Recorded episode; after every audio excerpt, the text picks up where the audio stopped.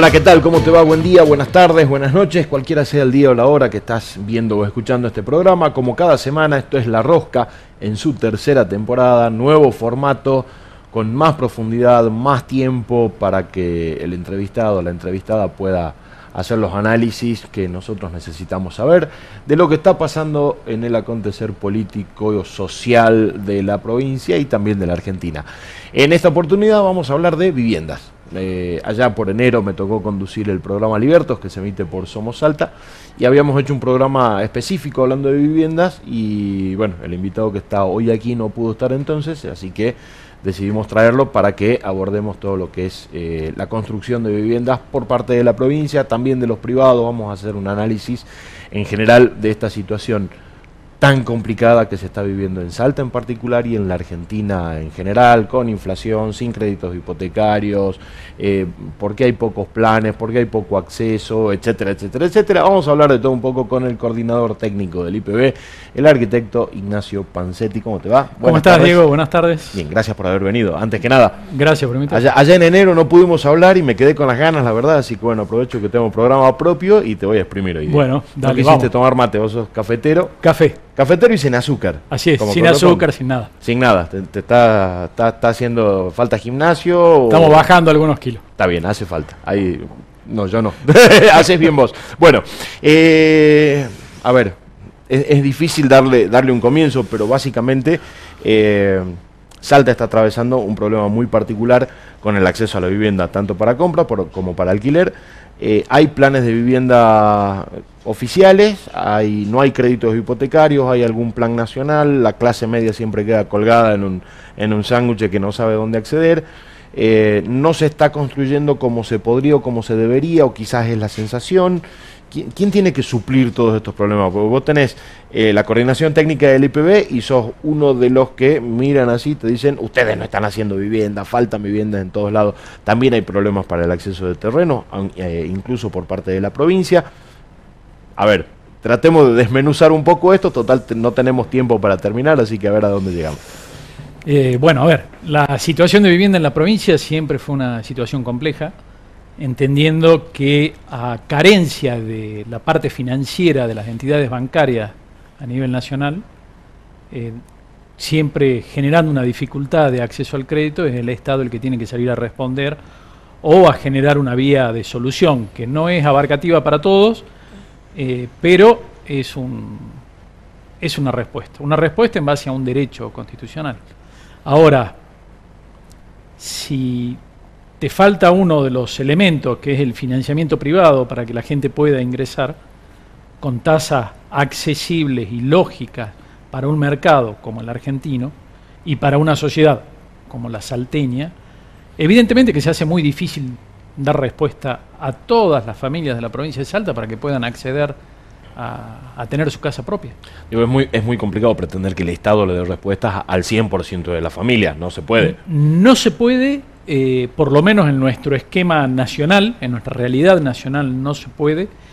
Eh, lleva, es un proceso muy largo desde el momento en que se inicia un proyecto, se llama licitación y se pone en ejecución, estamos hablando por lo menos dos años a tres años, tres años y medio, depende de la naturaleza del proyecto. Imaginemos que vamos tres años atrás de lo que puede llegar a ser la realidad de alguien que se acaba de inscribir. Claro, con gente que ya lleva 30 años. Muchos. Hay gente que tiene más de 60 años y está inscripta desde hace muchísimo tiempo y todavía no pudo tener respuesta a una vivienda. ¿Y por qué no pueden ingresar? Por la demanda. Están inscriptos, no ingresan en la adjudicación. ¿Sí? Porque la adjudicación es por sorteo. Claro, la adjudicación es por sorteo, va a un sistema de bolilleros, eh, tiene además todo un sistema de, de categorización por puntos, por antigüedad, familias con discapacidad. Y bueno, pero un organismo no puede dar respuesta a toda la provincia. Está bien, y cuando no puedes darle respuesta a toda la provincia, tenés que empezar a fijar prioridades. Entonces, las viviendas que construye la provincia tienen un concepto de vivienda social para familias de clase media, media baja o vulnerable. A ver, la prioridad, tenés distintas formas de acceder a la, a la vivienda y distintas líneas para poder analizarlo Una es, primero, qué es lo que define el gobierno nacional a partir de una política de vivienda para considerar quiénes pueden ser los beneficiarios dentro de ese plan de acción de la vivienda social. Se establecen eh, estándares, eh, por ejemplo, en la gestión del gobierno nacional anterior, no podía acceder nadie a un plan de vivienda social de todo lo que era la línea Fonavi que supere los dos salarios mínimos. El resto iba a un sistema bancarizado, a un sistema UVA, a un sistema de bancos privados que te daban con tasa UVA, ajustados por inflación, por variables de dólar. Sabemos eso en lo que terminó. No, no, eso terminó en, desastre. Eso fue un proyecto y un modelo que se sacó de, manual de cómo pueden funcionar algunos países latinoamericanos eh, y acá no es viable.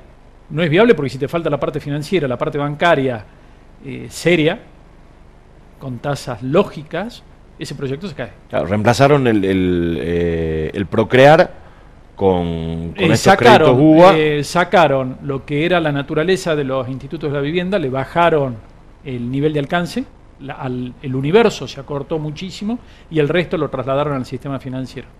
Eso es lo que pasó.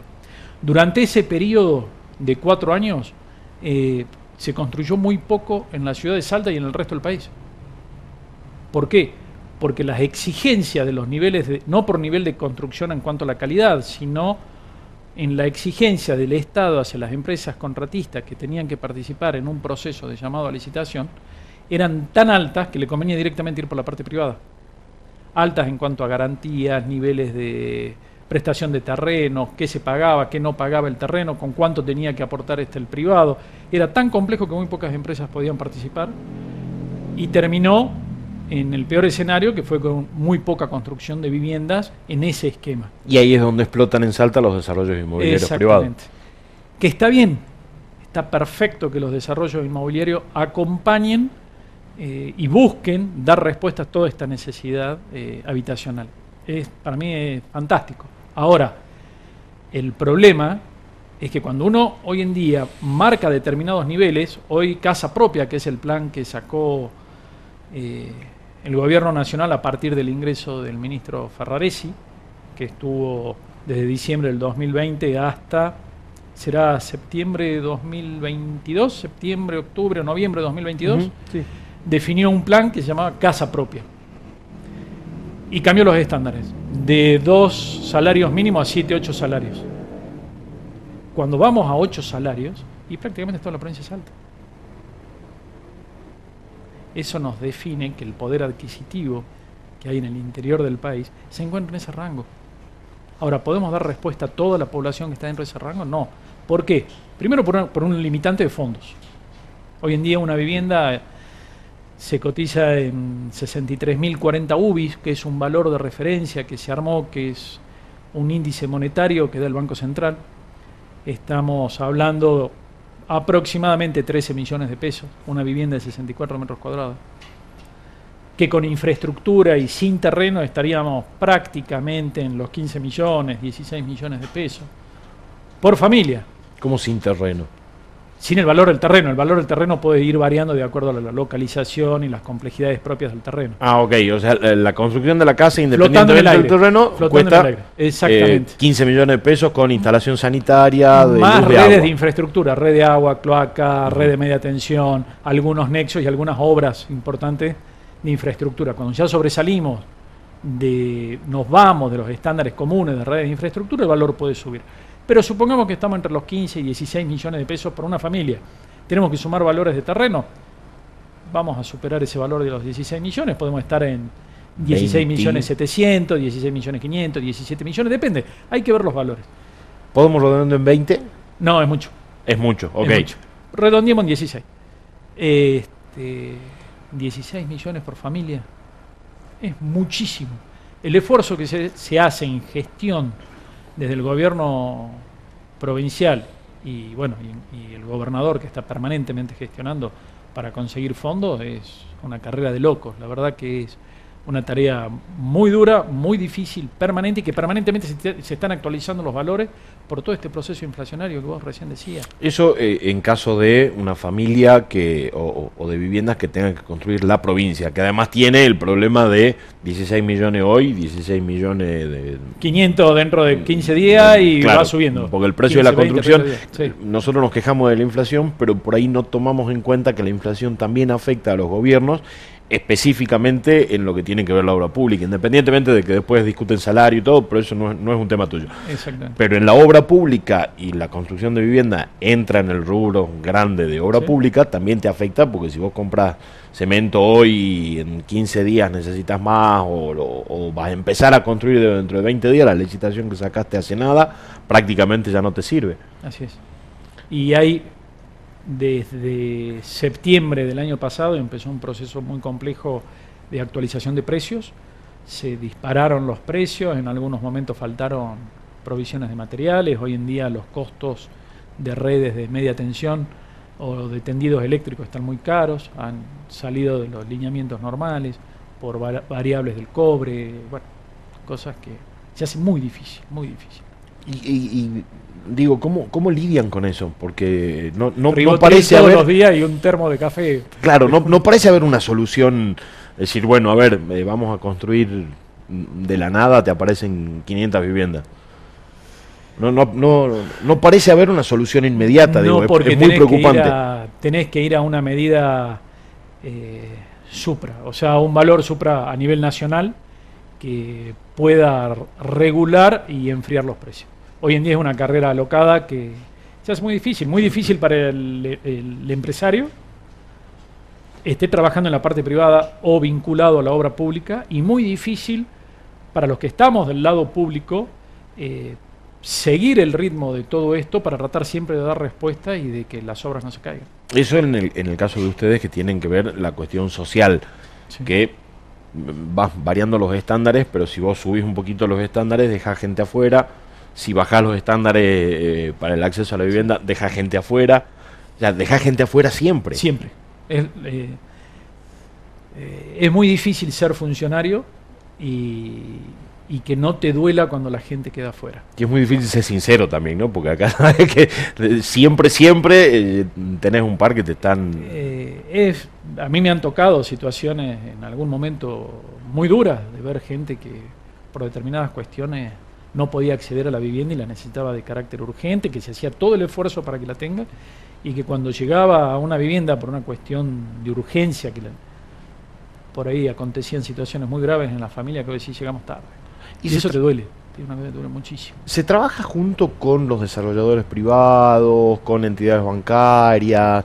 Como para ver de, a ver muchachos, eh, nos juntemos y veamos qué podemos hacer entre todos, está bien vos mantener tu estándar, yo mantengo el mío, pero veamos, ¿no, hay forma? No, no, no, no es que no hay forma, por lo general el privado siempre es mucho más ágil que el Estado. ¿sí? El sector privado siempre, acá y en cualquier lugar del mundo, va a ser siempre más ágil que el Estado. Quiero poner un paréntesis acá. Cuando vos decís en cualquier lugar del mundo, es porque sí conoces algún lugar del mundo donde estas cosas también funcionan. Digo, vos estuviste viviendo en Canadá en algún momento. Sí, estuve un tiempo. Este, y, y, vos decís, nada, el primer mundo. Y el primer mundo también funciona más o menos de la misma forma. Y estados más, más, más a pedal y estados un poquito más ágiles, pero siempre el privado es mucho más ágil. Siempre. Siempre, porque tiene una estructura mucho más chica, es más ágil, enseguida da respuesta, ves cómo se acomoda, se financia por otro lado, está buscando el hueco o la beta en el mercado para poder conseguir una línea nueva de comercialización. Y el Estado, en líneas generales, cuando tiene que reglamentar, tiene que establecer parámetros de planificación, lo hace sobre lo acontecido, corrigiendo lo acontecido para mirar al futuro. Y siempre es el que va corrigiendo los gol con golpes de timón. Esa es la planificación. Este, pero siempre con un, eh, con un norte, buscando un punto. El problema es cuando por ahí no lo tenés y, pasa a ser un trabajo muy difícil entre el privado y el público.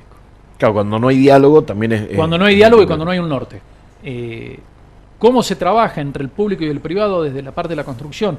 Lo que junta o en donde convergen todo es en la planificación los distintos modelos de planificación urbana, la visión a futuro de una ciudad, es ahí donde se trabaja junto con el público y junto con el privado, y los distintos actores de ambos, ¿no? en el sector público tenés un montón de actores, desde eh, escuelas, policías, bomberos, obras públicas, institutos de la vivienda, Ministerio de Educación, Salud. Son muchísimos actores.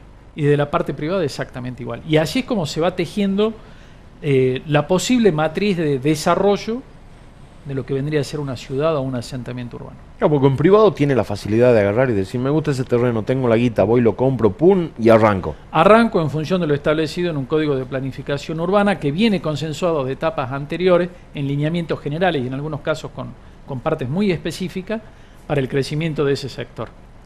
Cuando salen cuestiones que están fuera del código deben ser revisadas y evaluadas nuevamente y autorizadas o rechazadas. Bueno, pero eso pasó acá en Salta con, eh, ordenanza de excepción para construir montones de edificios, ya se hizo.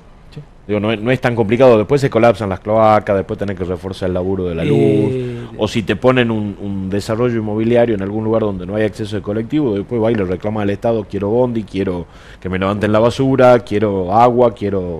A, modo de reclamo, digo, ese es el problema de la falta de... Y el problema también de los tiempos. Por ahí este fue mucho más rápido y el Estado hasta que muchas veces puede dar respuesta para que todo eso esté en condiciones, eh, llega tarde.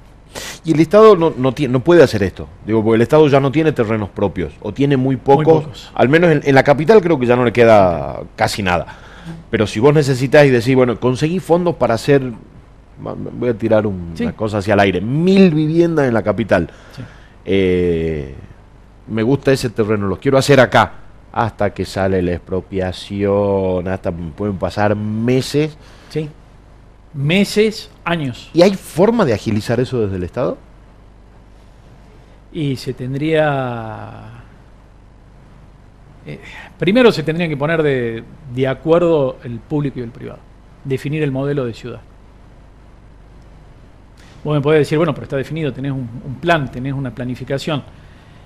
Sí, pero yo creo que hay que ir mucho más a fondo eh, para poder armar y delimitar eh, cómo son las injerencias de cada uno y cómo podemos ir juntos construyendo una ciudad más inclusiva. Y tenés otra limitante, que si vos querés hacer como IPB un edificio de departamentos o monoblocks, como se hacían antes, este, hoy tampoco podés porque los planes de vivienda nacionales no te lo financian.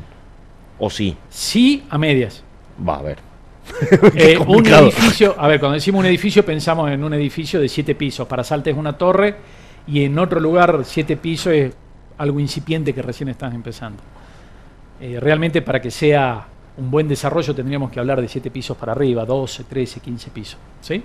Porque si no el costo de la tierra se hace tan caro, en Salta en particular, porque también hay una especulación muy fuerte por el valor de la tierra, que con siete pisos termina siendo un valor eh, muy oneroso, muy, muy elevado de la distribución del costo de la tierra sobre esos departamentos.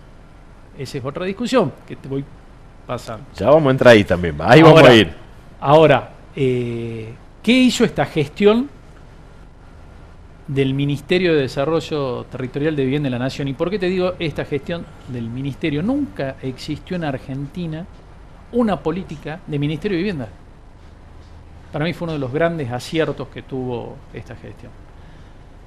Como lo fue en su momento el Plan Nacional Procrear, cuando salió en el año 2012, que fue un excelente plan, después lo chocaron, pero que fue excelente. Ah, Procrear resolvió un montón de problemas. Mi casa es Procrear. Yo siempre lo digo, hay gente, que, hay gente que no le gusta decir que tiene su casa Procrear, yo lo digo con orgullo.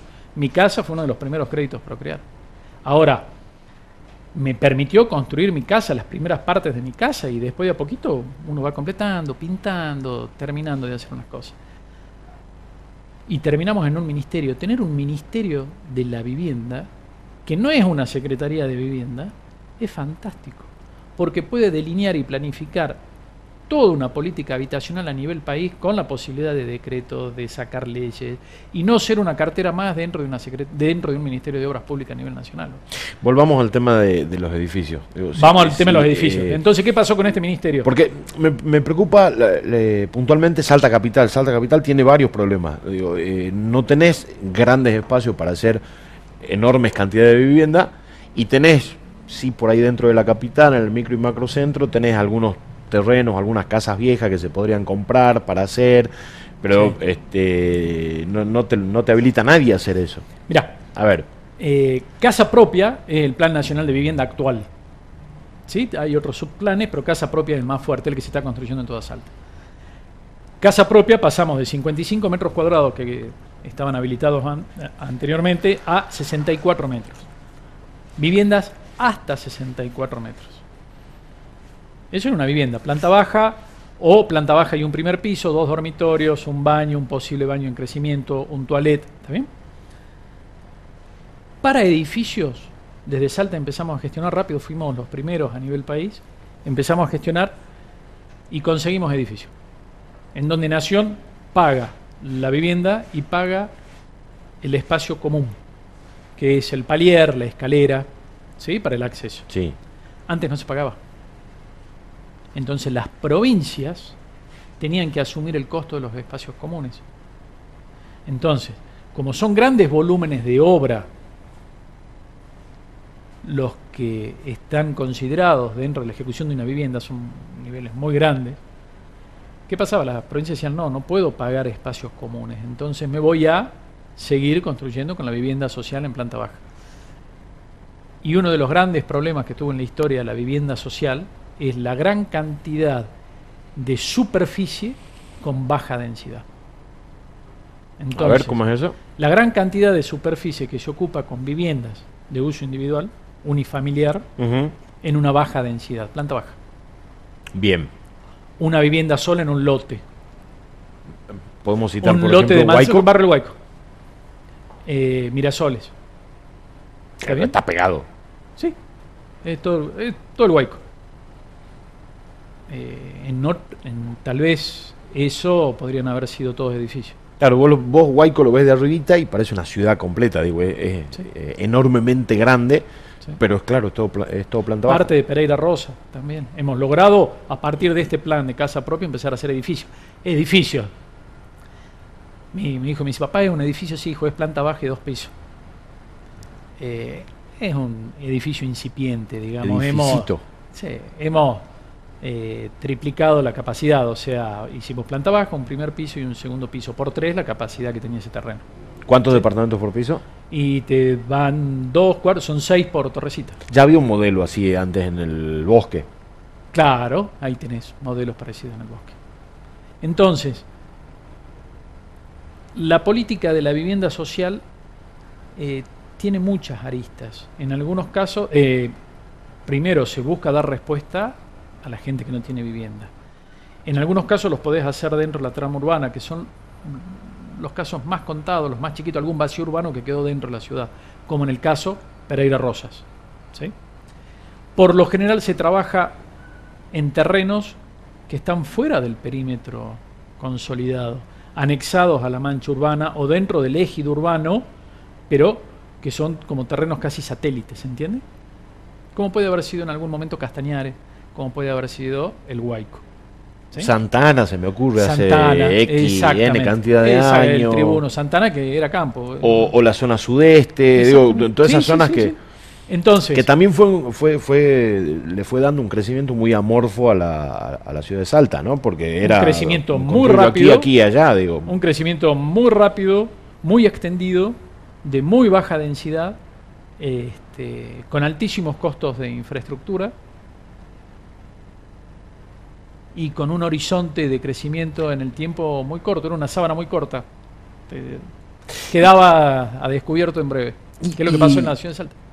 Como para ordenar un poquito, hace rato decías que hay un problema de especulación. Digo, eh, Salta Capital hace muchos años que tiene un, programa, un problema de especulación y hoy está mucho más acentuado por un montón de factores, porque Salta es turístico y minero, entonces la gente que tiene vivienda para alquilar, por ejemplo, prefiere alquilárselo a una empresa minera porque pagan lo que le pedí en dólares, o a la gente del turismo por día porque recuperas en 15, 20 días lo que ganarías en, un mes. y no tenés que estar sujeto a una ley de alquileres que beneficia un poco al, al, al inquilino eh, porque te porque eh, tenés un aumento anual, etcétera, etcétera, y el contrato es por tres años, y eso hace que el, que el dueño de la propiedad no quiera alquilarlo porque se devaloriza. Lo que hace que cuando arreglan el contrato lo ponen en un valor lo suficientemente alto como para poder eh, licuar esos aumentos que deberían hacer y que no los pueden hacer.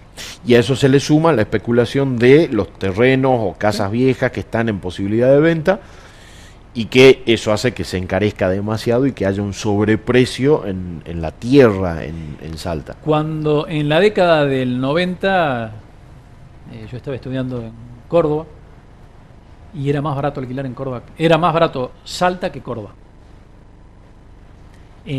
cuando viene el 2000 y salimos de la convertibilidad, empiezan a llegar muchísimos turistas y como que fue el boom del turismo en Salta, en donde te pagaban, ni siquiera en dólares, te pagaban en euros el alquiler, porque venían todos europeos y te alquilaban un departamento, una casa y se quedaban 15 días, 10 días y hacían turismo rural y toda la historia. Esa situación, 2002, 2003, 2004, 2005, empezó a disparar terriblemente los precios. Sumale mucha gente del extranjero que vino a comprar vivienda porque al cambio del dólar le convenía. Le, convenía y el lugar le gustaba, venían a hacer negocios.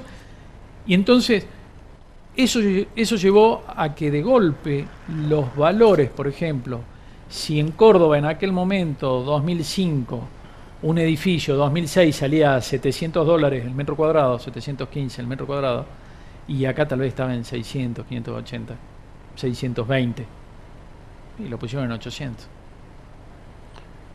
¿Y nunca más se estabilizó? No. ¿Por qué? Pero, Pero vos, ¿por qué no lo estabilizás? Porque vos decís, voy a vender a 900. El privado que hace, vende hasta donde el mercado paga. Es lógico. Entonces el mercado dijo, listo, vendo a 900. Compraban a 900. Dice, ¿Qué pasa? Vendo a 1000. Compraban a 1000. Vendo a 1500. Está bien, los costos también empezaron a subir, ¿no? Pero vendo a 1000, 1500. Yo decía, eh, se vende. Bueno, La gente viene y te lo paga, de contado. Claro, y la venta más grande de todo que le puso, le terminó poniendo precio al mercado fue de unos pocos que compraron barato y empezaron a vender caro, que son los que podían. Y eso te movió todo el mercado. Y nos desfasaron el mercado. Y a eso sumale al campo, que en la mejor época empezó a meter guita en desarrollo inmobiliario, que también elevaron el precio. Ahora, el, el tema es, el Estado también se ve afectado por esto. Porque ponerle que podamos conseguir o que Nación aparezca o que el Pero es una cadena, es una cadena muy grande, ¿no? Eh, no es solamente el, eh, el constructor, es el que junta todos los materiales, los procesos y le da un valor agregado final. Pero por detrás tenés la fábrica de cables, cerámicos, carpinterías, vidrio, artefactos sanitarios, hierro. Si que por dicen no hay no hay hierro y vos vas y decís, pero si hay hierro, no, no salen, no salen los camiones. Lo estoy viendo. Claro, no salen, ¿por qué? Porque esperan una semana, 10 días, 15 días, 20 días para vender y le ganaron un 5, un 6, un 7, un 8% o 10% a lo que te podrían haber vendido el 2, te lo vendieron el 28 y le ganaron un muy buen número de diferencia. ¿quién, debería regular eso? Digo, porque en algún momento para frenar la, especulación y para que también los estados no se vean afectados, porque terminan afectando a la gente, vuelvo a la vivienda social, si nadie regula esto, yo tengo. Eh, eh, van a pasar 20 funcionarios por el, por el IPB y todos van a tener el mismo problema que no terminan ah, de, resolverse nada. Para mí tiene que existir una visión, nos olvidemos de Salta, tiene que existir una visión macro a nivel país, como existió la de decir vamos a armar un ministerio de vivienda, en tomar la postura de poder incidir dentro de los valores del mercado inmobiliario. ¿Por qué digo incidir? Con acciones del Estado concreta en el desarrollo de viviendas, ¿sí? en lugares puntuales, vos podés generar y promover alquileres, rotación de vivienda, edificios para la vivienda social y empezar a mover otro tipo de valor dentro del mercado que no sea el del resultado de una empresa que hace desarrollo inmobiliario y en buena hora que los haga, como para empezar a, tratar de equilibrar y, equiparar un poco los precios, ¿no? Poder este tal vez tocar un poquito los valores de, oferta. Y el tema de la inflación. Y el tema de la inflación son temas ya que se resuelven no en esa instancia, sino mucho no, más No, no, no, es mucho, es mucho más arriba, pero termina repercutiendo acá. es, un círculo vicioso. Parte, parte de que no haya, no haya créditos hipotecarios en Argentina es que el banco privado no tiene ganas de prestarte con una inflación del 100% anual, no te quiere prestar a menos guita. Digo, el banco gana lo mismo, no me voy a poner a defender a los bancos porque eh, para mí son usureros matriculados, básicamente más en Argentina porque están eh, eh, ganan del centavo de absolutamente todo pero también tiene lógica que vos me decís, che, este, un crédito hipotecario a menos del 100% anual no te puedo dar. Y no lo puede pagar nadie. Obvio. Porque además los requisitos, que eso sí es una responsabilidad del banco, te piden, este, Y ahí tenés que es- ser Bill Gates mínimo como para que te digan, bueno, sí, también tomó unos ¿sí? Y ahí es en donde empiezan a jugar los desarrolladores inmobiliarios privados, que por ahí con una suerte de financiamiento propio, armando un, un buen esquema financiero y acompañando al posible inversor, y te terminas enganchando en un proceso de que con cinco años pagando con determinados tipos de ajustes, te financian y a mejor tasa que un banco. Que el privado tiene que ganar guita, por supuesto. Obvio, pero por supuesto si el, privado genera empleo. Claro, el, el privado no te tiene que hacer genera, vivienda genera, genera empleo, paga impuestos. Y con estos dos, que genera empleo y paga impuestos, son los recursos que tiene el Estado. Sí, y, a eso sumale que, este, digo, necesitan, necesitan ganar guita, no tienen por qué hacer este filantropía, llamale, pero el privado, por ejemplo, tiene el otro problema de que te desarrolla únicamente viviendas y le pone una carga extra al Estado que el Estado tiene que poner o un centro de salud, después tiene que poner colectivo, después tiene que poner eh, una comisaría, después tiene que poner, digo, al Estado también le cargan de un costo extra ¿sí? que no lo están contemplando, el privado va, hace su terreno, te dice son 100 casas, vende 100 casas, nos vemos hasta luego, Hasta- y te queda el drama para el Estado. Mira, te voy a contar algo.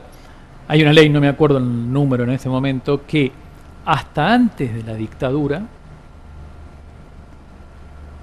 uno como loteador, abrías las calles, ponías un cartel de venta y vendías un terreno, sin servicio. Y que sea la buena de Dios el terreno que compraste, porque podía ser inundable, que no tenga nexos, que no tenga posibilidad de tener redes de agua, de cloaca, eh, desagües, accesos. ¿tá? En la década del 70, en el proceso de la dictadura, organizaron el proceso de loteo y que vos como loteador tenías que cumplir ciertas responsabilidades. Eso para algunos, algunos sociólogos con los que alguna vez he estado hablando, era como decir, esta fue la traba para el acceso a la vivienda. No, era poner en limpio cuáles son las cargas del Estado, porque si no después te encontrabas con tener que dar respuestas de situaciones que eran imposibles de resolver. Así se fue construyendo la Argentina. Bien, pero hoy tenés un hueco, hoy tenés otro hueco. Y hoy, ¿cuál es el problema?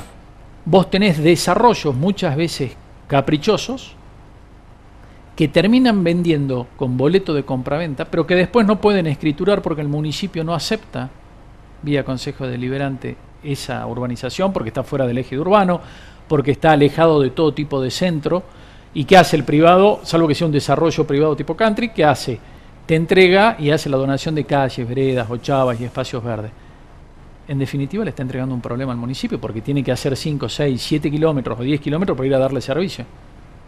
Algo que está completamente alejado de la trama urbana, que es antieconómico, no, no, no tiene forma de sustento. Claro, por, por eso en esta Y pasa a ser un problema del Estado, porque Claro. vienen y le dicen al Estado, señor, no tengo luz, no tengo agua, no tengo cloaca, no tengo pavimento, no tengo acceso de colectivo, no tengo un centro de salud, no tengo jardín, no tengo colegio, no tengo es- escuela primaria, secundaria, no tengo nada. Y empiezan los reclamos hacia el Estado. Pero el negocio ya lo hizo alguien de manera desconsiderada, desprolija y generó un problema al Estado. Eso es algo muy común y que ha pasado muchísimas veces en Salta. Claro, et- este problema de desconexión entre lo público y lo privado, porque, eh, insisto... Ojo, eh, hay privados que son excelentes, te hacen el loteo donde corresponde, Sí, sí, sí, sí. de sí. acuerdo no, a no la vamos a poner a todos en la misma bolsa, porque también tenés el tipo que eh, lotea, vende y se manda a mudar y no te entrega ni el lote Esos ni son la los, casa. esos son los que generan nada. problemas al Estado, que después tiene que salir el Estado a dar respuesta a las familias que se vieron afectadas por un manejo irresponsable de alguien de una tierra que tenía. Volvamos al, a- Sí. al IPB. Eh, ¿Por qué somos prácticamente, te diría, un, no sé si un 100, un 90% dependiente de fondos nacionales para poder construir vivienda? Por el costo que tiene.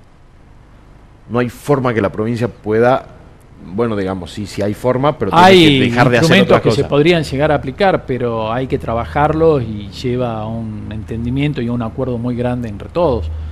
Eh, todos los IPB en el país eh, trabajan a partir de la ley FONAVI, que es el Fondo Nacional de la Vivienda. ¿Y cómo se alimenta? Se alimenta a partir de unas cuotas que se van distribuyendo como si fuese una coparticipación en donde eh, lo que se distribuye son determinados importes en función de lo que se recauda de la ley de combustible, del consumo de combustible. Mayor combustible, mayor capacidad de distribución. Ese volumen de plata le permite al IPB hacer un montón de obras, tener fondos propios, eh, desarrollar, pagar infraestructuras, comprar terrenos, mantener cuestiones internas del IPB, eh, tenemos también la parte de, recuperos, pero no te alcanzaría, no podrías hacer mucho. Entonces, para eso están los planes nacionales, para eso está la ley FONAVE. Digo, básicamente eh, eh, vos IPB construís una casa, me la das a mí y yo no pago el costo de la casa. O sea, estoy pagando una casa en 30 años, 20 años, lo que sea, pero no estoy pagando el costo de la casa. No llego ni por asomo al costo de la casa. No, está financiado.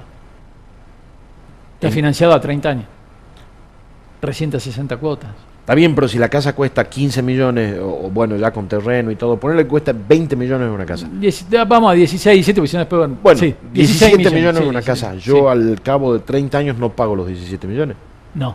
En, el supuesto caso de que no haya inflación, digo, ¿no? Hoy, eh, no, si no hubiera inflación, vos estarías prácticamente con un precio planchado, con un índice tal vez de un 2 o 3% anual, o 5%, que podría, una tasa que muy bien podría estar calzada. Y lo pagarías en el tiempo, como por ahí en otros mercados en el mundo, viste que son prácticamente estables. Nosotros no tenemos esa situación. Entonces, vos recibís una vivienda, tenés un plan de vivienda y hoy en día se van actualizando las cuotas por el coeficiente de variación salarial que tiene Nación, que viene calzado con el INDEC y que se debería ir actualizando por lo menos una vez al año. Y entonces, el, eh, digo, entiendo Pero siempre vas detrás, siempre vas detrás del carro. Claro, yo entiendo que el concepto es vivienda social y que es un derecho eh, el acceso a la vivienda, que no se puede terminar de cumplir por todo lo que venimos hablando. Eh, entiendo, digo, sí, ahora que te lo financie Nación porque no lo está financiando provincia, casi en un, no sé, 60, 70%, vos pagás un, un X. Ahora, cuando vos la terminás de pagar o tenés la posibilidad de cancelarla, la vendas al precio del mercado. La podés vender al precio del mercado. bueno, esa es otra discusión también.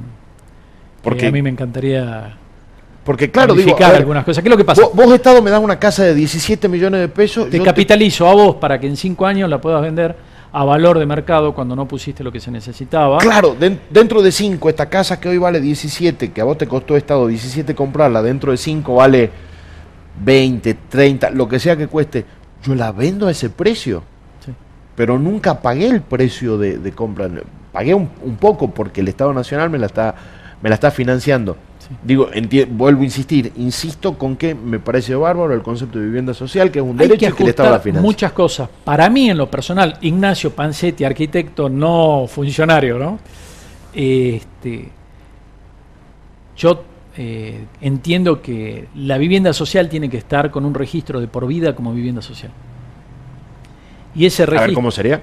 Ese registro, mientras dure su, su registro de vivienda social, tiene un valor diferenciado. Al momento que yo quiero transferir esa vivienda, levantar el costo, levantar el registro de la vivienda social tiene un valor que me aproxima muchísimo al valor real de la vivienda que lo tendría que depositar al Estado y yo la diferencia que haga es la que hago con el mercado. De nuevo, explícamelo con Pérez y Manzana. Eh, no, te lo hago con una casa. Me dan una casa que sale 15 millones. 15 eh, millones no sé cuántos dólares serían. 3 eh, por 4, 12 serían como 40 mil dólares. 5 por 3, 15, sí, unos 40 mil dólares. ¿Está? Más o menos. Y la voy a vender en 90 mil. ¿Sí? Sí. Este, cuando la voy a vender, pasado el tiempo, levantar el registro debería llevar un sistema de actualización que digan su vivienda en su momento eran 40.000, porque no tenía, tenía un beneficio de la empresa constructora que no es desarrolladora. El Estado en esa operación debería haber ganado, esa vivienda debería haber salido en vez de 90 en su momento o en vez de 80 en su momento, debería haber salido 65 mil dólares. Perfecto. Usted a su vivienda la va a vender el 90, precio de mercado. Y bueno, pero usted tiene que pagar acá 65. 70. O sea, pagarle al Estado lo que puede haber valido. Lo que valía realmente esa vivienda. Si la compraba a través de un desarrollador o si se compraba el terreno y se compraba la propia casa. Exactamente. Y si no, seguís con el sistema y queda tuya. Vos terminaste de pagar lo que tenías que pagar de acuerdo a lo que tenías eh, convenido con tu contrato con el gobierno y sigue siendo tu vivienda y sigue con el rótulo de vivienda social. El día que vos querés salir del sistema social, paga la diferencia versus eh, adecuación de la vivienda al valor del mercado real menos la eh, adecuación de la vivienda vía Ok, pero si yo, si yo la vivienda la cancelé, le hice ampliaciones, la mejoré completa, que es lo que Si la cancelaste, saliste, si la cancelaste, sí. ¿sí? y ya la vivienda, la vivienda está cancelada, la vivienda es tuya, vas a hacer mejoras, y seguro que la casa, si tenía 64 metros cuadrados, de una casa de 150, 200 metros cuadrados, vos vas a actualizar sobre los 60 metros cuadrados, no sobre los 200. Pero no vas a vender en 90, vas a vender en 150. Pero ya no le tendría que dar los 65 originales al Estado, ¿o sí? Vos digo, sobre los 60, vos actualizás sobre los 60. Sobre esta hipótesis, digo, porque vos es algo actualizás sobre lo que te dio el Estado, no sobre tus 200 metros cuadrados. Ahora, otra, ¿Entendés? o sea, Bien. Eh, vos entraste al sistema social, eso tiene un costo, lo absorbe el Estado. Sí. Vas a salir del sistema social porque la vas a vender, hay una transferencia de dominio. Bueno, el Estado tiene que recuperar ese costo no solamente el costo directo, que fue la obra, sino la actualización de esa obra a valor de mercado, que era lo que te Igual me parece que estamos hablando sobre una, población muy, muy poca. No, el movimiento de la vivienda social, eh, pasado el plazo de que te exigen, y es muy grande, muy grande. Yo siempre digo, hagamos un ejercicio. Google Maps, Google Earth, y empecemos a ir hacia atrás para ver qué desarrolló el Instituto de la Vivienda en la ciudad de Salta o en la provincia, pero vamos a la ciudad de Salta que es más fácil. Marquemos las zonas y empecemos a ir hacia adelante. Prácticamente toda la ciudad. Bien, pero... Eh, Recién están fuertes los, los desarrollos inmobiliarios y por suerte Sí, la explosión de desarrollo inmobiliario privado es relativamente Por suerte porque se necesita y se necesita más. Y es un grupo de gente muy joven que está trabajando bárbaro y con muchísimas pilas en un montón de lugares.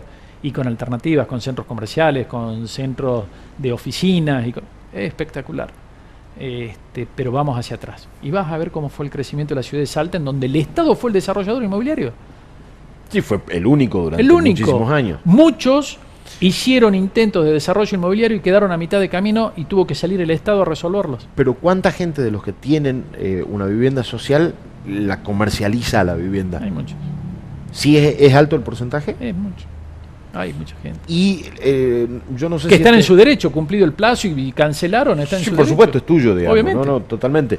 Nadie está en contra de eso. Eh, y lo otro que, que, se dice que se dice mucho, que cada vez que se habla de vivienda, el déficit habitacional y la, la, la, la, te hablan de la tasa de recupero del, del IPB, que son las cuotas. ¿Hay mucho porcentaje de gente que no está pagando la cuota? La morosidad... O te lo pongo al revés, ¿hay mucho porcentaje de gente que paga bien en tiempo y forma? Porque cualquiera, con, cualquiera, con cualquiera de los dos números, eh, la morosidad está entre el 38 y el 40%. Es alto. Es alto. Estamos hablando prácticamente de unas 16.000 personas 16.000 familias. Que se puede hacer un relevamiento específico para saber por qué no paga cada una. Tenés la identificación de cada familia. Después, la parte social de cuál es el problema que cada uno tiene para no pagar la cuota, eh, un universo gigante. Si en el IPB deben ser registradas hoy en día, debe haber como una, no sé si 48.000 cuentas. No podés tener un relevamiento de todos, todos, todos, todos, todos. Pero sí del que no paga. Sí, el que no paga lo tenía identificado con nombre, con apellido, con número de puerta. ¿Y, el motivo del que notificado, no paga? Y notificado. Y mucha gente prefiere gastar 5 mil, 10 mil, 15 mil pesos o 4 mil pesos en tal vez un fin de semana en ir a ponerse al día con el IPB. Porque hay cuotas de mil pesos, viejas. Y de menos también. Y hay cuotas que pueden estar en 12 mil, 13 mil, 15 mil, 17 mil pesos. Ahí, ahí voy a las cuotas esas baratas, pero pará, porque vos me decís tengo un 40% de gente que no está pagando. Entiendo, va de vuelta el concepto de vivienda social, que es un derecho. Ya Para mucha gente es un regalo. Que cree que es un regalo, digo, no. Creen que es un regalo y te dicen pintame la casa. Claro, no, es. Vos decís, pará, a ver, yo estuve 8 años para pintar mi casa. Digo, no, no funciona así, la tenés que pagar. Pero los arreglos yo que tenés que hacer, lo tenés que hacer. una Salvo- vez- digo, a, a ver, salvo que tenga una falla de construcción, que te tengas que hacer cargo vos, la garantía la empresa, etcétera, etcétera, pero el resto del mantenimiento de la Yo casa he tenido es reclamos. de- tuyo como una casa. yo he tenido reclamos de gente, y lo digo, a mí pintar mi casa me llevó muchísimo tiempo. Por dentro estaba pintada, por fuera no. Mis hijos decían, papá, la casa es blanca, era por el color del revoque, ¿no? Del fino. Sí, hijito, es blanca, no. Era revoque fino que se lo veía blanco. Entonces vos decís, yo tuve un esfuerzo muy grande para pagar mi casa, para pintar mi casa. Y otros entienden que por tener una vivienda social te hacen un reclamo de que le tenés que pintar la casa. O le tenés que hacer el mantenimiento porque pierde agua la canilla de tal lado. O le tenés que mantener el techo. Una cosa son los problemas constructivos, errores de obra, cosas que van. Que siempre y hay. hay, siempre hubo, hay, y cada vez tratamos de que exista la, menos, la menor cantidad. Pero siempre va a haber en un porcentaje Siempre va a haber, y- menor, siempre hay haber. gente que por ahí se enoja porque no le podemos dar respuesta a todos en tiempo y forma. eh, Es, es un número muy grande. Pero hay mucha gente que a la casa no le pone un peso encima. Está bien, no importa que viva como quiera, digo, que no pero le ponga un peso pero no encima, la pero tiene que pagar la cuota. Pero quieren que el Estado la mantenga. Y no te pagan la cuota. Pero vos después ves qué es lo que hacen y cómo se mueven y por ahí el nivel de vida que tienen y hay cuestiones que uno no las termina de entender. Está bien, pero eso no importa. Digo, pa- para mí eso es una cuestión de conducta que es individual de cada uno, pero hay una cuestión de responsabilidad No la tiene. de tener que pagar la cuota. Después, si Sí, vos querés no vivir este, con los colchones tirados en el piso, sin muebles, No, eso está, está bien. drama si vive así, sí. El Digo, problema si es cuando preferís salir a comer en vez de pagar este, de, de- Eso es eh, no ser responsable. en vez de no cocinar en tu casa, drama tuyo, ok. Casa pero que la no cuota me la tenés que pagar porque además son baratas. Este- esto es un círculo y tiene que ser virtuoso, no doloroso. Y hoy en día es como un círculo doloroso, porque muchas familias no pueden acceder a su vivienda o a mayores soluciones habitacionales o mayores respuestas, porque la gente tiene la casa y dejó de pagar. Pasan cuatro, cinco, seis meses o un año, viene, te paga, desaparece después, viene, te paga. Eh, no, no es así. Hay que ser solidario, hay que pensar en el grupo y que todos estamos en la misma situación de que en función de cómo uno responde, impacta al otro. Pero si vos tuvieras una tasa de recupero 70, 80, 90%, porque hay gente que de verdad no puede porque no puede y, y- Eh, Y por más que lo vaya el- no. en eso el gobierno de la provincia es, eh, a ver, es muy certero en las decisiones que toma realmente de, de cumplir todos los pasos, de todas las verificaciones. No, el, que, el que no de puede pagar no puede pagar. legal. digo, sí. Y hay consideraciones que muchas veces son analizadas y las ve el departamento legal y todo, pero siempre se insta a, señores, paguen. pero el porcentaje es chico de gente que de verdad no puede pagar. El que no paga porque no se le da la chico. gana eh, es otro. Ahora, si vos tuvieras un- una tasa de recupero del 80, 90%, ponerle que un 10% no pueda y tenés todas las contemplaciones, vos tendrías un- unos fondos Estaríamos mejor. Pero te alcanzaría como para hacer tu propio plan de vivienda, aunque sea de a pocas. No, Tampoco. no, tendrías para hacer un plan de vivienda es la etapa máxima en el desarrollo de la vivienda social. Porque vos tenés el loteo, tenés la infraestructura y tenés la vivienda. También se trabaja con asistencias en municipios en erradicación de letrinas, eh, haciendo baños, núcleos húmedos, eh, soluciones habitacionales, por ahí una cocina y, y un salón en donde pueda estar eh, una familia como una forma de ampliación de algo muy precario que tiene, por ahí una casilla de madera, tienen el terrenito y viven envueltos en, en unos nylon, ¿se entiende? Eh, o por ahí el municipio puso el terreno y, y el IPB aporta con una solución habitacional, una casa por ahí de un dormitorio, dos dormitorios, pero se va viendo cómo se puede ir completando. El plan de viviendas, como lo podemos ver en Pereira Rosas, es eh, el desarrollo máximo de lo que es un plan de vivienda a nivel social, dentro de la ley FONAL, dentro de lo que es IPB. Y el otro problema es la actualización de las cuotas. Decíamos, hay cuotas de menos de mil pesos y cuotas de 13, 14 mil pesos. Ponerle, ¿cuánto es la cuota más alta hoy? Y hoy está en el orden de los 17 y todavía no están actualizados. Que sigue siendo, digo, si vos Muy te pones a ver Una- hoy un alquiler de un departamento de un dormitorio son 80 mil pesos. Y no llegas a pagar ni la mitad. Por- eh, pero 17 a valores actuales, pero ¿por qué todavía hay gente que está pagando menos de 1000 o 1000, 2000, 3000, 4000, 5000, 6000? Salta es una... ¿Por qué nunca se actualizó? Porque prima el, el, el sistema de es social y pagás a ese precio, porque a ese precio no estás ni siquiera pagando los 17 millones de pesos o lo que sea que haya costado Yo te en su doy momento. eh, un ejemplo, si una vivienda sale 16 millones, vos en el momento que empezás a pagar deberías estar pagando en función de los 16 millones. Eh, Salta es una provincia muy pobre, Totalmente, en eso estamos de acuerdo. muy pobre. Entonces hay gente que se les entregaba la vivienda y no podían pagar la cuota de 8 mil pesos. Te decían, no vamos a pagar la cuota de 8 mil, no podemos. Y vos decís, pará, 8 mil pesos. Bueno, si hay gente que no puede, Y ¿verdad? te dicen, no podemos, porque somos, estamos todos como trabajadores informales. El coeficiente de variación no aplica lo que es el trabajo informal, vamos por detrás, no nos da. Eh, bueno, en eso también se trabajó del Ministerio de Nación, se trabajó con el INDEC para acomodar los índices, pero es una problemática muy grande, muy grande. Deberíamos tener un mercado laboral muy extenso para realmente poder tener una no quiero usar el término cartera, pero para poder tener un grupo de beneficiarios sólidos, con una economía familiar sólida, para que uno pueda aplicar los aumentos de, de las cuotas de las viviendas y que esos aumentos vayan acompañando lo que son los aumentos de los sueldos. ¿Y se podría establecer un sistema de cuotas de acuerdo a ingreso? Porque, digo, la gente que no puede pagar, no puede pagar, buenísimo, es social, derecho, hay, etcétera, una- etcétera. hay unas ideas. de Pero hay que- gente que te podría pagar una cuota de 20, de 30, hay de 15. posibilidades de gente que podría decir, bueno, a ver, no quiero 30 años de financiación, la quiero en 20. O en Eh, 10. o en 10. Bueno, perfecto, tu cuota va a ser tal. Sí, se podría armar, hay algunos esquemas. Porque se, se podría llegar a eso. Sí, de decirte vos directamente aplicás a este segmento, tu cuota va a ser tanto y vos de acá la vas a pagar en 10 años, no en 30, porque tu segmento es este. Vos, el de 10, en definitiva va a estar colaborando para que el impacto de la cuota de, que es de 30 años no sea tan grande en la desvalorización. Y a la vuelta tenés otros problemas, además del déficit habitacional, digo, porque esto es un- una montaña grande de problemas Eh, hay que ver cómo resolver. Para analizarlo es hermoso, no es una cosa que que es un lo que está- Tetris. estamos tratando de hacer ahora, a ver qué nos sale.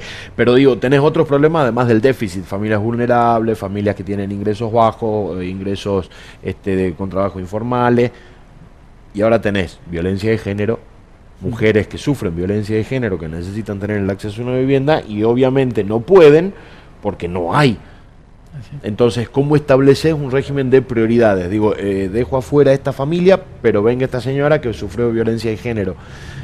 Lo analizás en términos de es justo o no es justo, lo estás charlando con la Secretaría de las Mujeres. Son cuestiones alguien. que se analizan directamente a nivel de la justicia, que hace pedidos al IPB, y desde el Instituto de la Vivienda a nivel de presidencia y con el área social se estudia mucho, en forma conjunta con la justicia y las distintas áreas de gobierno, y ahí se ve la solución que se puede dar. A veces, O sea, sucede violencia que sí no se está viendo. Hay muchos pedidos, hay muchos pedidos por cuestiones eh, muy complejas, de violencia, de trata, eh, de enfermedades, eh, pero hay muchos, son, se los maneja con muchísima cautela, eh, también por una cuestión de, de proteger los datos, ¿no? Eh, entonces, Claro, no, no, no podés salir a, a dar publicidad de no, no se dice dónde claro. ni, ni nada. Sí, sí, No- sí, no sí, se- sí. eh, son eh, cuestiones muy reservadas. eh, se manejan a nivel de presidencia, como te decía, presidencia, justicia, gobierno. Sí, es algo que no podés salir a decir, este, eh, entregamos 30 casas a víctimas de viencia de género, ubicadas nunca, se en identifican Uruguay, los, así. nunca se identifican los lugares, las direcciones, las personas. Pero tenés otro problema, que probablemente no, es- no esté judicializado como un caso de violencia, que es un poco más extremo, pero tenés casos de hoy familias monomarentales, que son un montón y que no tienen acceso a nada. Digo, eh, mujer a cargo de uno, dos, tres, cuatro, cinco, lo que sea de cantidad de hijos, que no tiene trabajo y, y básicamente los ingresos que tiene son mínimos, de un padre proveedor ausente. Sí. O este o que Por pasa eso- o que pasa la justa, pero eso no está contemplado eh, en casos de violencia, porque a veces la justicia ni siquiera los toma como casos extremos. A ver, el universo es muy grande, es muy duro, eh, es muy difícil y por ahí te encontrás con situaciones que son terribles, caóticas, y es ahí donde interviene ya las distintas áreas de gobierno para dar respuesta a ese caso particular. Es difícil, es difícil. Y no hay un, como que diga, bueno, este barrio va a ser para violencia de género. No, no podés, porque lo estás visualizando. ah, claro, le pone un pórtico a la entrada. Aquí viven mujeres de, lo que tenés que hacer es integrar. Claro, claro, claro. Es difícil. Ese tema es muy difícil. ¿Y a futuro qué se prevé? Digo, porque estamos en Argentina donde no hay claridad de absolutamente nada. O, yo al menos no tengo demasiada claridad. Probablemente ustedes que están más en la función y tengan alguna... Que, tenés vinculaciones en ministerios nacionales. ¿Hay, ¿Hay, alguna algún algo que alguien esté pensando como para decir, bueno, no hay una solución definitiva, pero vamos a sacar esto que nos va a ayudar un montón a resolver el problema? Yo lo que te puedo decir que se ve a nivel nacional ya eh, tratar el problema de la vivienda en serio como una política de Estado, pero con proyección hacia futuro. Y por eso, vamos a lo que te decía hace rato, un ministerio de la vivienda. Poner sobre la mesa la política habitacional y no como un programa más, porque esto engloba un montón de temas, el acceso a las tierras, banco de tierra, regularización dominial, eh, inversiones de infraestructura, integración social, marginalidad, este, segregación, o sea, integración y segregación, eh, desarrollo de la mancha urbana, compactación de las ciudades, eh, optimización de los recursos. Si vos a la vivienda no la ves como algo que te engloba todos esos principios y esas líneas de acción, difícilmente puedas hacer un buen plan de gestión en general a nivel nacional. Muchos años atrás uno de los problemas de Salta y de muchas otras ciudades es que la gente del interior o de las ciudades o de los pueblos más chicos no tenían oportunidades de desarrollo ni de estudio ni de absolutamente nada, venían a las capitales. Eh, y dejaban de ser productivos en el interior, que por ahí tenían una, una hectárea, una chacra o un terreno de 2.000 metros y tenían tres cabras, por decírtelo, y cinco gallinas, o dos ovejas, y de golpe se venían a lugares del interior de la capital, en, terrenos multifamiliares, y ya no tenían una actividad y una forma de autosustento. Claro, el terreno multifamiliar es, tengo un pariente que tiene un terreno, cinco familias en un terreno, en otro y, otro pedacito. Y ya no tienen más la gallina, no tenían más eh, distintos distintas formas de colaborar con la economía familiar, entonces pasaron a depender directamente del Estado o a estar buscando una solución económica permanentemente en la ciudad. Ok, pero, pero eso que ya es un problema quizás más social por falta de oportunidades en el interior y etcétera, etcétera, eso sumado al desarrollo inmobiliario en Salta Capital, eh, hizo que hoy no haya posibilidades de eh, demasiados terrenos en Salta Capital. Si vos IPB empezás a construir viviendas eh, en los municipios a la vuelta, llamémosle... Área metropolitana, sí. El área metropolitana, vas a tener que empezar a ver la forma de hacer una migración de salteños que viven en la capital que no van a poder tener nunca su casa en Salta Capital porque no hay forma de construir y se van a tener que ir a, vivir a Vaquero, Cerrillo, San Luis, San Lorenzo. La ciudad de Salta, por hablar de Salta, ¿no? Podemos hablar de otras ciudades pero la ciudad de Salta ha tenido un proceso de expulsión muy grande. Sí, ya hay gente, ya hay mucha gente viviendo en lo que es San Lorenzo, Cerrillo, Pero un proceso de expulsión, ¿por qué? Por los altísimos costos de la tierra y, del inmueble. Está bien, pero el IPB hoy, porque la, complicación que yo veo es eh, conseguir un terreno en Cerrillos. El déficit habitacional en Cerrillos es de 300. Si vos haces 500 casas en Cerrillo, va a tener que hacer sorteo con gente de la capital. ¿Y, eso está contemplado? Eh, ya, la mancha urbana la tenés que analizar en no solamente eh, municipio Cerrillo o municipio Salta sin vincularte con Vaquero, sin vincularte con San Lorenzo, ¿sí? Porque, o vamos un poquito más allá, Campo Quijano, los municipios perimetrales o de periferia eh, en los últimos años fueron municipios tipo dormitorio. ¿Qué significa? Llevas al municipio, dormís, pero no tenías actividades comerciales en el municipio. Y venías a hacer todo a Salta. ANSES en el centro, regional norte, Avenida Jujuy. Si no, a la, a, a la Pellegrini. ¿Está? Sí, o tu, o tu laburo en la peatonal. O tu laburo en la peatonal, pero después hacías 20 kilómetros en auto para llegar a tu casa a Cerrillo o algún lugar. y en Cerrillos no tenían las otras oficinas. Entonces, tiene que existir un acompañamiento por parte y una articulación por parte del Estado y los privados en el desarrollo de nuevos centros urbanos o de nuevas eh, nodos a nivel urbano que permitan atender las necesidades de cada uno de esos sectores. Eh, la ciudad de Salta se podría dividir en cuatro o cinco o seis sectores perfectamente para que den respuesta y vos no tengas que ir al centro. Eh, cerrillos, vaqueros, todos deberían tener su banco, todos deberían tener su casa central bancaria, su oficina de ANSE, su oficina de PAMI, su oficina... Pero los bancos son privados y hacen lo que quieren. Pero Pueden poner o no. Pero ahí es donde tiene que trabajar el Estado impulsando esas políticas, porque si no vos en Salta resulta que tenés que hacer prácticamente 40 kilómetros de recorrido para ir de una punta a la otra. No tiene sentido. Ahora, yo no tendría por qué venir al centro, salvo que por mi trabajo, por una cuestión del IPB. Yo vivo allá en San Luis. San Luis se está empezando a desarrollar. Mucho. ¿Sí? Sí. Ahora, ¿qué pasó con San Lorenzo Chico? Está bien, es todo un desarrollo privado. Pero prácticamente vos podés resolver, no te digo todo, pero muchas cosas en San Lorenzo Chico, sin tener que venir al centro. Para mí es más cómodo de San Luis ir a Cerrillo antes que venir a Salta. Entonces, la ciudad es multinodal.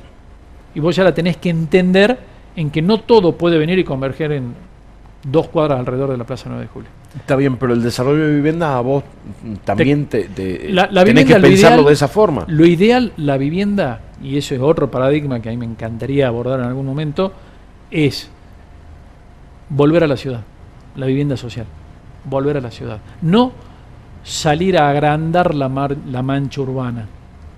Puede ser una alternativa el loteo, un plan más pero deberíamos insertarnos dentro de la ciudad. Y ahí vamos a lo que hablábamos hace rato y yo te decía, el Estado de alguna manera tendría que poder participar o incorporarse dentro del mercado inmobiliario a nivel urbano, a nivel ciudad, para generar una suerte de, regulación o de, enfriar o de poder este, participar en lo que es el movimiento de los costos de alquileres y ventas. ¿Por qué? Porque si yo construyo un edificio como Estado en la ciudad, acá, enfrente, a una cuadra, en, no sé, en la zona de cualquier calle de la ciudad, del área microcentro, macrocentro, hay un montón de costos que ya los tengo incluidos. Agua, placa y electricidad ya lo tengo Y cuanto mucho si tengo que hacer algo para acomodar como cualquier edificio privado que estoy haciendo, lo hago. Transporte ya lo tenés cubierto. Tengo seguridad. Tengo transporte, tengo educación, tengo cultura, tengo integración. Yo siempre digo esto, imagínate que vas a buscar a alguien, un amigo, una familia amiga. Che, te paso a buscar por el departamento, nos encontramos abajo en el bar y tomamos un café. Bueno, dale, ahí bajo. Hoy no es posible. Pero no tenés quien te financie eso. No, sí lo podés armar desde el Estado. Es cuestión de tomar la decisión. Hay que romper las barreras. Pero lo tiene que tomar el Estado Nacional. Sí, hay que romper las barreras. Para eso estamos. Hay que romper las barreras. En costos, cuando analizas el costo directo y el indirecto, que nunca se analiza a nivel de impacto de la inversión que tiene que hacer el Estado, provincial o nacional, en el largo plazo, para dar respuesta a este loteo, son altísimos los números. Altísimos. Pero el Estado Nacional tiene que tener, o sea, si vos, vos podés desarrollar el proyecto, decir, che, acá a la vuelta había un terreno que me sirve, que podemos comprarlo, eh, expropiarlo o lo que sea. Eh, vas a Naciones y le decís, necesito hacer una torre de 13 pisos acá, te dicen hasta luego, que le vaya bien, gracias por venir. Hay que romper las barreras y los miedos. Hay un tabú con la vivienda. No, vivienda social, ¿cómo lo va a meter en un edificio? Mirá, termina siendo eh, tierra de nadie, porque al final la gente no se... No, no, no, para eso son discursos viejísimos de que la gente levantaba el parque que le ponían en las casas y los prendían fuego y sacaban las puertas y las vendían. No, esos son discursos que los escuché muchísimas veces. No podemos seguir, este, estoy hablando a nivel de una política macro, ¿no? Nacional, eh, segregando a la familia eh, fuera de lo que es la trama urbana, fuera de lo que es la vida social del barrio. El barrio cumple una función fundamental de integración. Tu barrio, tu ciudad, o sea, vos vivís la ciudad de acuerdo a lo que vivís en tu barrio. Vos en tu barrio crecés, te desarrollás, te integrás. ir a armar un barrio nuevo tiene un costo altísimo en donde la gente que va a formar parte de ese barrio se diluye en el tiempo. ¿Está bien? Se diluye, tu vida se diluye en ese tiempo hasta que se termina de conformar. El esfuerzo de los padres para que lo vivan los hijos y después tal vez los hijos se van. Ahora, vos venís y te integrás dentro de una trama urbana, compactás la ciudad, optimizás los recursos, optimizás las infraestructuras, el transporte, un montón de cosas. Y además te identificás con la ciudad, no sos un excluido. No, claro, micro y macrocentro tenés resuelto absolutamente todo. Tenés, Ahora, eh, si yo eh, pudiera... vuelvo, digo, tenés transporte, seguridad, educación, eh, cloaca, agua, luz, ya la tenés. Y lo más importante, integridad social. Claro. O sea, generas una mixtura. Entonces, hay que romper esas barreras. Para mí la, la, primera ruptura fue en decir vamos a, crear un ministerio de vivienda. Si no estamos para romper con, la, con los viejos mandatos, no estemos. No sirve nada. Pongamos en automático y, y que siga todo funcionando igual. Ya está demostrado que siga funcionando todo igual, no sirve, no nos conduce a ningún lado y cada, día vamos a situaciones más caóticas. Entonces, ¿tenemos que ingresar a la ciudad? Sí. ¿Tenemos que recuperar la ciudad?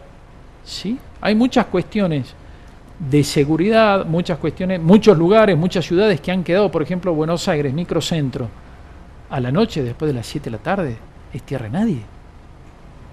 Es tierra de la gente que trabaja levantando los cartones, los cartoneros. Todo apagado, todo oscuro. ¿Por qué no tomar todos esos edificios que están cerrados, viejos de oficina y todo, en recuperarlos para vivienda social? Que se compre, se demuela, se pague o por porcentaje de participación, como en un desarrollo inmobiliario. Vos cuando vas a hacer un edificio en la parte privada, tenés muchas formas de acceder a la tierra. Una es permutando metros cuadrados. Pues sí, bueno, listo, perfecto. Entre un 15, 16, 17, 20% del valor de la obra este, yo te lo voy a tomar en compensación por los metros cuadrados del terreno. Entonces, perfecto. Son cuatro departamentos, cinco departamentos, siete departamentos, cinco departamentos y dos cocheras, no sé, lo que dé el número. ¿Podría ser eso el Estado? ¿Por qué no? Si nosotros armamos las leyes, el pueblo arma las leyes, sus representantes las arman, no es una identidad o sea, no inteligencia artificial colgada ya que nadie la ve, algo abstracto. Claro, puede venir el Estado y decirle al dueño de un terreno, decirle, che, compadre, dame esto, este, yo te doy dos departamentos, tres, cuatro, lo que sea, no importa, dos departamentos, yo desarrollo el resto, vos te quedaste con dos, alquilalo, vendelo, lo que Te dejo los locales comerciales de abajo, este, yo me quedo del piso cuarto al décimo son mío. En dos años te entrego la obra. Estas son las condiciones, este es el prototipo, este es la vivienda, clase media, mirá qué lindo que está. Contrato. Contrato, sí, te para que quede claro. Todo, claro, te hago la transferencia, que tenés tu dominio, venga la gente y ahí podemos entrar con un nuevo paradigma, la movilidad social dentro de la vivienda social. ¿Qué es eso? Una familia crece, se desarrolla y cambia su condición. Es decir, se pueden casar o no, pero se pueden juntar, pueden tener hijos, crecen, y después la familia vuelve de nuevo a lo que fue el origen, terminan solos, ¿sí? Los padres terminan solos. Entonces voy a decir, arranqué con una casa que necesitaba al principio un buen ambiente, matrimonio, recién armado, perfecto. Empezaron a llegar los hijos, che, me voy a uno de un dormitorio, necesito uno de dos dormitorios, ¿cuánto estás pagando de cuota? No, estoy pagando, pongamos valores, estoy pagando 15 mil pesos. Mira, vos sabés que si pagas 20 mil pesos te podés ir al edificio que está acá a tres cuadras y tiene departamentos de tres dormitorios. Uy, qué bueno sigo en el esquema. Sí, listo, seguí siendo propietario. Claro, yendo. Entonces, bueno, ¿dónde firmo? Listo, en 30 días podés hacer la mudanza, te vas. Y sos el nuevo propietario de ese departamento, seguís pagando. Y después decís, che, volvimos ahora de nuevo a estar solo. Me quiero ir a uno de un dormitorio, o de dos. Bueno, ahora va a pagar 18, 17, andate a aquel otro, este queda liberado. ¿Sí? Sí, sí, sí. Y vas rotando. ¿Por qué? Porque es el propio ciclo de una familia. Pero para eso tendría que tener eh, desarrollos de... Hay que armarlo. Y es ahí donde te juntás lo público con lo privado. ¿Y alguien discute esto? Lo estamos discutiendo nosotros dos porque nos fue saliendo. se discute, algunas veces lo, hemos discutido, por ahí uno lo charla a nivel de colegas, en Nación se habla, se discute. Eh, yo creo que va a llegar. O sea que semillitas de ideas hay como varias. El tema es que alguien vaya tomando decisiones. Porque a la vez corremos el riesgo de que los mismos tipos que no entienden el concepto de vivienda social, porque vos me decías Ciudad de Buenos Aires, Ciudad de Buenos Aires está gobernada por la misma ideología que nos puso los hipotecarios UBA corremos el riesgo de que venga alguien y diga, no, eh, de tres sueldos para arriba, vayan y compren donde puedan, nos vemos cacho hasta luego, el Estado no está para estas cosas, porque son los que promueven la desaparición prácticamente del Estado en la intervención de las cosas. Así es. Yo entiendo que la mejor forma de avanzar y trabajar eh, como sociedad es la integración entre lo público y lo privado. Es el debate de las ideas. Todos nos tenemos que poner de acuerdo en la proyección de qué queremos. Porque si no, uno como Estado tenés una proyección de país, quiero esto. Y el privado está mirando por otro lado, o el Estado es el que mira por otro lado. No, miremos juntos, nos pongamos de acuerdo. Entonces vos podés tener jóvenes desarrolladores, propietarios que quieren desprenderse por ahí de los bienes que tienen y forman parte de todo este desarrollo, eh, empresas, en personas que quieran invertir, el Estado, ¿por qué no podemos trabajar juntos? ¿O por qué el Estado no podría tomar ejemplo de privados para poder desarrollar cosas? También. Es cuestión de romper las barreras y animarse. Una vez estaba en una en unas charlas de urbanismo que habían en La Plata y era muy gracioso. Venían y hablaban los arquitectos, urbanistas, todo, todo hablábamos sobre el desarrollo, las ciudades, bueno, hasta que se sentaron dos abogados y empezaron a hablar en función del desarrollo y pusieron por delante la ley antes que, que la posibilidad de desarrollo. Y fue una discusión de que si podían o no podían porque la ley lo dejaba o no lo dejaba. Una cosa de loco. Primero, vos fijate qué es lo que querés hacer y en función de eso, la ley no es tracciona todo el equipo y saca lo que tengas que, te molesta, correlo de lado, modificalo, adecualo y lo nuevo. Vos no podés pensar a futuro con la normativa que tenés hoy en día. No, pensá el futuro.